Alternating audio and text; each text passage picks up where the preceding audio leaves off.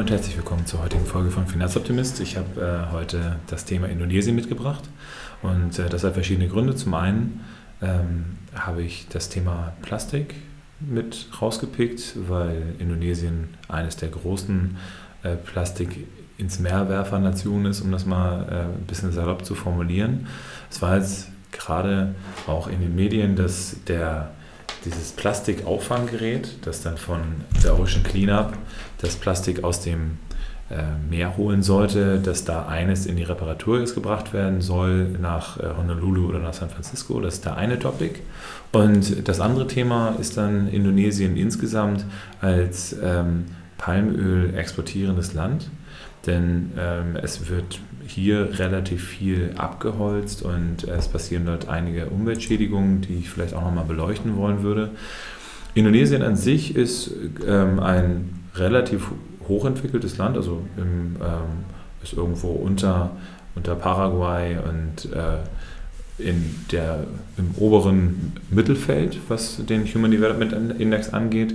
Wobei, wie gesagt, das muss man immer ein bisschen mit Vorsicht genießen. Human Development also die menschliche Entwicklung wird sich mit Sicherheit nicht nur daran aus, äh, äh, ausgiebig gemacht werden, ob dann äh, Menschen viel zur Schule gegangen sind oder wie viele Jahre die zur Schule gegangen sind, sondern äh, hier werden, spielen viele Faktoren eine Rolle. Trotz alledem als Einordnung vielleicht mal nicht verkehrt, um mal einen Eindruck zu haben, wo befinden wir uns.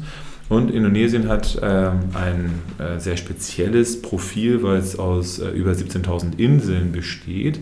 Das heißt, äh, anders als viele andere große Staaten, ähm, auch im asiatischen Bereich, sind es viele kleine Inseln, die natürlich dann auch viele unterschiedliche ähm, kleine Regionalregierungen haben und so kann man es jetzt nicht als unbedingt einheitlichen ähm, Raum betrachten. Trotz alledem, dadurch, dass es so nah am Meer ist, hat es einen oder dadurch, dass eben ja, viele äh, Teile der Länder dann direkten Zugriff zum Meer haben, ähm, passiert dort relativ viel.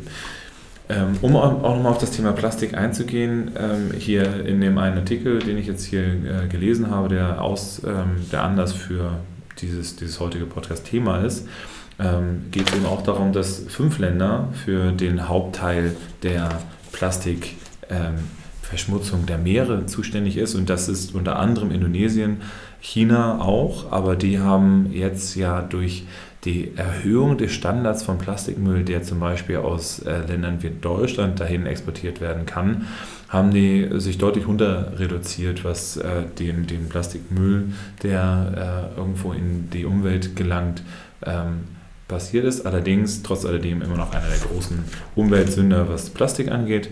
Und dazu kommen dann eben noch Thailand, Vietnam und die Philippinen. Also wie gesagt, viele Länder, die um den Pazifischen Ozean herum sind. Und ähm, das ist auch genau das Einsatzgebiet von dem ähm, Ocean Cleanup. Das heißt, äh, da geht es dann darum, wie der Name schon sagt, den Ozean zu reinigen. Und das Ganze findet halt in dem Great Pacific Garbage Patch statt. Das ist ein, ein Teil der Erde, wo durch einen Strudel viel, viel Plastikmüll ähm, angesammelt wird. Und da hat the, hat the Ocean Cleanup versucht, ähm, eine Lösung für zu finden, die Plastik aus dem Meer sammelt und entsprechend vielleicht auch weiter verwendet, also ein Upcycling vielleicht auch stattfinden kann. Ähm, Jetzt ist äh, zum einen natürlich fraglich, ob das dann auch gut funktioniert. Ähm, nach äh, Oktober letzten Jahres gab es da das eine oder andere kleine logistische Problem bei dem Unternehmen, aber die Idee ist natürlich super, dass wir hinbekommen können, äh, wieder was aus dem Meer rauszufischen, aber viel mehr soll es darum gehen, Müll gar nicht erst zu produzieren und dort ähm, werden wir jetzt auch in den nächsten Wochen, werde ich in den äh, Podcast-Interviews den einen oder anderen haben, der äh, uns zum Thema Zero Waste beziehungsweise insgesamt vielleicht unverpackte Lebensmittel nochmal was erzählen kann. Wenn wir aber schon bei dem Thema Lebensmittel sind, können wir uns auch bei Indonesien noch äh, weitere Fragen stellen, denn ähm, es ist halt nicht nur so, dass äh, hier viel Plastik ins Meer gelangt, sondern es ist auch so, dass hier große Rodungen stattgefunden haben ähm, es gab ja dann letztens, letztes Jahr dann auch den Film Die grüne Lüge, wo das auch sehr klar nochmal zum Ausdruck gebracht worden ist. Es gibt, ähm, ich will heute auch nicht relativieren, also ich habe jetzt ja auch schon mit der Aussage, dass äh, fünf Staaten für die Hauptverschmutzung der Meere zuständig ist, äh, hätte man interpretieren können, dass ich sage, wir haben keine Verantwortung dafür, sondern auch wir müssen unseren Müll weiter trennen, müssen den weiter sammeln und äh, eben dafür sorgen, dass äh, kein, kein Plastik oder auch keine anderen Abfallstoffe irgendwo hinkommen, auch keine Zigarettenstumme, die in Wasser gelangen. Ähm, aber es ist halt so, dass wir ja, versuchen sollten, Müll zu vermeiden in dem Bereich, um ähm, auch die Verbreitung von Mikroplastik zu vermeiden. Denn manche Forscher stellen die These in den Raum, dass es eigentlich keinen Teil der Erde mehr gibt, der ohne Mikroplastik ist. Und das ist ein selbstverursachtes Problem, wo wir schauen müssen, wie wir das lösen. Zum anderen ist äh, Indonesien aber auch dafür bekannt, dass äh, wir dort äh, viel aus Palmöl haben. Das heißt, ähm, wir haben einen Regenwaldverlust von 35 Fußballfeldern pro Minute. Also von daher ein massiver, äh, eine massive Reduzierung der Regenwaldfläche, was euch allen ist das klar, also gerade nach dem äh, Podcast, den ich vielleicht auch mit Wald, Waldmenschen gemacht habe, wo es darum geht, dass Wald ein Regenwaldspeicher ist. Das heißt, äh, ihr kennt ja auch die einzelnen ähm, die einzelnen äh, Suchmaschinen, also Ecosia oder auch äh, Gexi, die dann darauf ein, äh, ein Budget aufgesetzt haben, die gesagt haben, je mehr gesucht wird, desto mehr Regenwald pflanzen wir neu an. Ähm, aber es gibt eben Teile der Erde, wo das runter reduziert wird. Das äh, ist in Brasilien, droht das jetzt gerade durch den neuen Präsidenten. In Indonesien ist das gängige Praxis.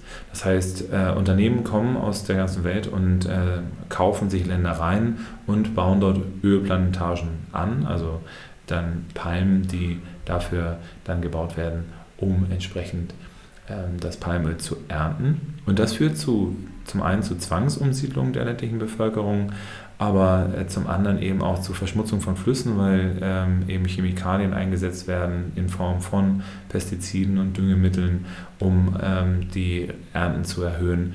Und es ist eben auch so, dass äh, durch Monokulturen traditionell große Erosionen auftreten können, eine Versalzung des Bodens stattfinden kann und entsprechend führt insgesamt dieser Anbau von einer Monokultur fast überall zu größeren Problemen.